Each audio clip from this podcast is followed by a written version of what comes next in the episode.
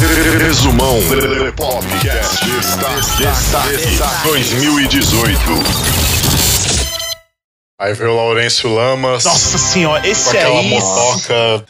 o Renegado, lembra? A série dele? Cara, o infelizmente Renegado. eu lembro, cara. Que bagulho horrível. Mano, ele com aquele rabinho de cavalo dele andando naquela Harley. Era, Era o muito cúmulo da breguice, cara. Laurenzio Lamas, cara. Eu vi esse cara já. Eu nem, eu nem riscava pegar um filme dele. Eu já sabia que era ruim. Esses caras vinham fazendo uns filmes desde muito tempo, velho. Aqui, sei lá, cara.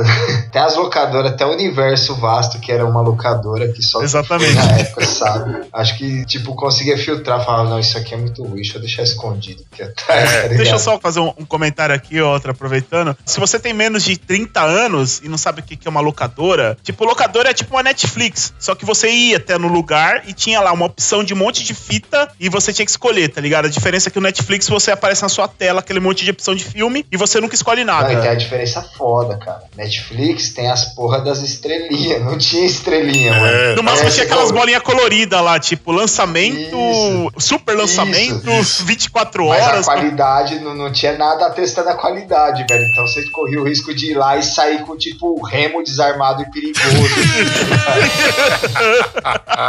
e fala, não, eu vou assistir um filme de ação. Puta, esse é horrível, cara. Remo Como é que o mestre perigoso. do Remo lá explicando pra ele, pra ele correr em cima do cimento fresco lá? Flutue. Lembra disso, cara? Deus, Nossa senhora, cara. Que esse- lixo. Puta, velho. Como era tosco. E engraçado, né? Esses caras, além de fazer filme ruim, eles faziam filme ruim na sequência, né? Lembra desse Michael Dudikoff aqui que fazia o American Ninja, que tinha até o American Ninja 9, se não me engano. Nossa, Era mano. pior que o Jason, tá Era ligado? maravilhoso esse filme, né? Mano, Os três primeiros American Ninja, ele era ruim de bom, assim, tá ligado? É aquele lance do ruimzômetro, né, que você falou, tá ligado? Sim, Pô, ele zera, era né? tão Bagulho ruim, até o aquele final zera, zera e fica bom. e né? fica bom, exatamente. Nossa, cara, os caras eram ninja, mas os caras andavam, tipo, com os kimono laranja, kimono é, roxo. pode É crer. pro cara se esconder em qual ambiente isso aí. Tipo, não, tô no laranjal, não consigo me esconder, tá ligado?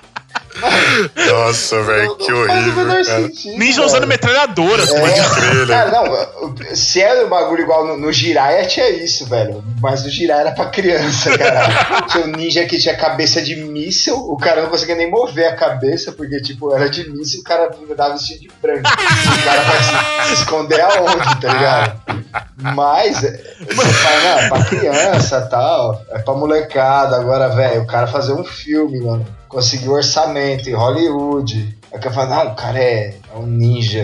É, aí só que ele usa uma O que pode estar confundindo um pouco é que algumas séries não tiveram o último episódio exibido no Brasil. Mas os episódios existem, só que a manchete não exibiu alguns episódios finais de algumas séries. Por exemplo, o próprio Giban não passou o final. O próprio Changeman, que você chegou até a mencionar num programa seu lá, que teve até um filme que não passou aqui, né? É, o Changeman, ele levou, cara, quase do... mais até de dois anos pra ser exibido os últimos episódios. A manchete passava até um certo ponto e voltava. Os últimos nunca eram exibidos. Eu tenho um vídeo com o Ricardo Cruz que a gente comentou isso na maior nostalgia do mundo, porque a gente foi até a locadora pra alugar essas fitas pra poder saber o final, porque era dois anos assistindo e a série voltava. A série voltava, a série voltava. Então, isso aconteceu. E Changeman tem, sim, dois filmes que nunca foram exibidos no Brasil. Todas as séries daquela época tem, eh, ou quase todas, tem um filme que não foi exibido no Brasil. E eu perguntei, eu tenho um vídeo com o seu Egashira, que é o cara que trouxe essas séries pro Brasil na época. Eu perguntei pra ele por quê. Ele falou, ó, depende, ou era custo, ou porque ele nem tava sabendo, porque o cara lá da Toei que passava o material pra ele nem comentava que tinha um filme. Então, se ele soubesse, talvez ele até tivesse comprado. E eu acho que pra ele teria sido um benefício. Ele comentou, ele falou, olha, é, às vezes a gente não comprava porque pra dublar e lançar um produto só pra esse filme acaba não tendo a vantagem, porque a série você vai passando todo dia, duas, três vezes por dia, a galera vai consumindo. Mas se é um negócio muito específico. Então, às vezes ele não comprava por falta de interesse e muitas vezes ele não comprou por nem saber que, que a série tinha um filme paralelo ali. Caramba. Mas sim, Changeman tem dois filmes, Flashman tem filme, Giban tem filme. Então a enfim. questão de que algumas séries não tiveram fim, é, na verdade, é um mito baseado no que a gente viveu aqui no Brasil, né? É, todas as séries têm fim. Isso é incontestável. Todas as séries têm começo, meio e fim. O último capítulo tá lá, é, mesmo que a pessoa não tenha entendido ou não gostado. Muita gente fala do último capítulo do Spilvan, que ele é meio confuso. Ah, porque ele foi pro futuro, ah, voltou, não sei o quê. Mas enfim, o último capítulo tá lá. É, muita gente ficou confusa com aquilo, mas ele tá lá. No Brasil, muitas séries não tiveram seu último capítulo exibido. É, mas Brasil. que eles existem, eles existem. Bom saber. É, não, bom lógico. saber. E acaba desmistificando essa questão, né? O, o próprio Cybercop não teve os episódios exibidos, mas o Nelson, Sato, o Nelson Sato, que era o dono na época desses episódios, como a manchete não transmitiu, ele mesmo jogou na internet pra galera. Olha que bonzinho. Caramba, que legal. Então, consideração com os fãs, né, cara? É o que eu vivo falando.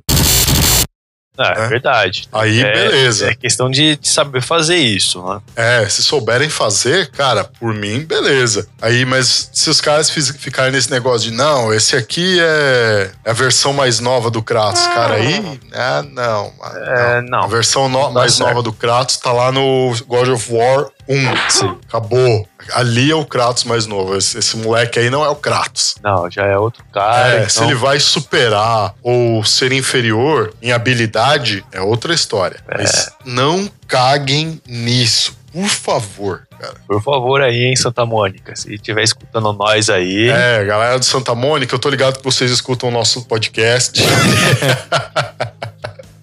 então, por favor, não caguem na história do Kratos a esse ponto. O próximo aqui da nossa lista, galera, é Anthem. tá previsto pro outono de 2018, né? Isso. Os caras gostam de fazer essas coisas, né? Verão de 2018, segundo trimestre de 2018. Caralho, É, velho, cara- fala uma porra de uma data aí, irmão. Seria tão simples isso. É. E detalhe, né? Tipo, os caras passam a estação do ano no hemisfério norte. É. Aqui no hemisfério sul. Sim. Então, os caras, tá, é outono de 2018. Tá, mas outono onde? Esse game tá sendo produzido no Canadá, que o Canadá é a Hollywood dos games, né? Sim. Então é outono no Canadá? Ou esse lançamento vai se dar pelo outono norte-americano? Vai saber, né? Como é que a gente fica nessa? Olha, eu honestamente vou fingir que não ouvi essa caralha. Vocês dois estão falando o quê? Olha o tempo que levou pra voltar com o Lepopcast, seus putos. Quem tem teto de vidro não pode falar porra nenhuma. Hashtag paz. E, cara, eu gostei muito da proposta desse game. É, ele lembra bastante aí o Horizon, né? No início fica meio assustado porque eu não gosto muito de jogo em primeira pessoa, né? Mas parece que a visão em primeira pessoa só ficou ali na parte do CG, É, das né? cutscenes, né? Isso. Uma coisa bacana dessa era digital é que ela possibilitou que meios alternativos e até descentralizados, tanto de empreender como de solucionar problemas, né? Como a gente citou aí o caso de até poder fazer doação para pessoas necessitadas, ajuda e tal. E agora a gente está vendo aí a oportunidade de se ter autonomia sobre o próprio dinheiro. Como que você enxerga essa questão no longo prazo? O grande pró, né, assim, a grande vantagem, a liberdade econômica é uma coisa tão valiosa que nós não temos como ter liberdade política sem ter liberdade econômica.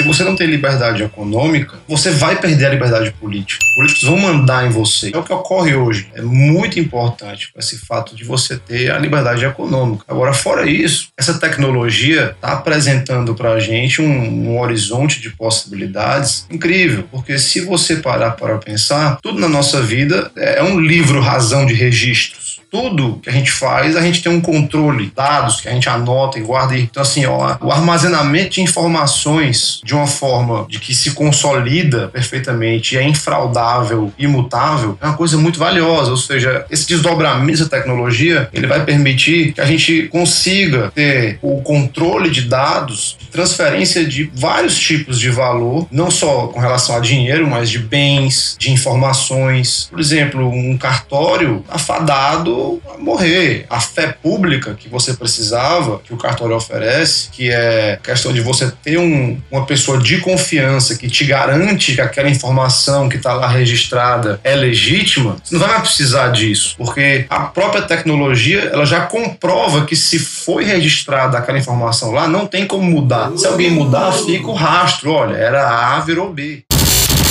Ela tava vendo, puta, mano, dá um, tipo, premonição, né, velho? É, puta, morrer Mano, todo mundo agora. aquela porra fazer um barulho, velho. Faz. Puta, mano, vai dar merda. isso. Nunca deu, né? Não Não, que que a gente saiba.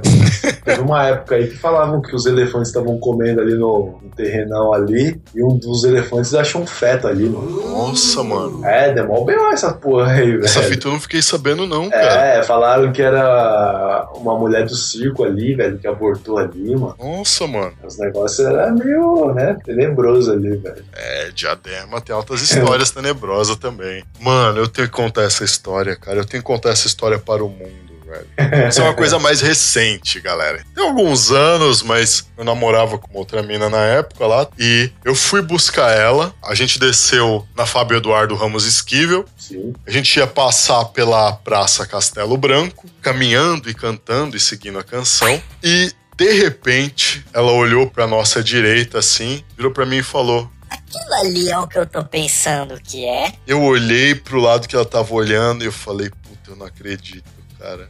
Falei pra ela, é, é exatamente o que você tá vendo. É exatamente o que você tá vendo. Ela falou, nossa, gente, em plena luz do dia. Eu falei, pois é, né? No meio da praça. Puta merda. Meu, qual que era a cena? Num dos bancos ali da Castelo Branco, estava um cara deitado, com os shorts e a cueca arriados, como diria meu finado papai, até a altura do tornozelo, e tinha uma mina sentada próxima a ele, mandando ver num boquete. em plena luz do dia, cara. Caralho, Em velho. plena Aquela. quatro e meia da tarde, velho. Nossa, Do mano. domingo, mano. Do domingo, domingo é cara. mais-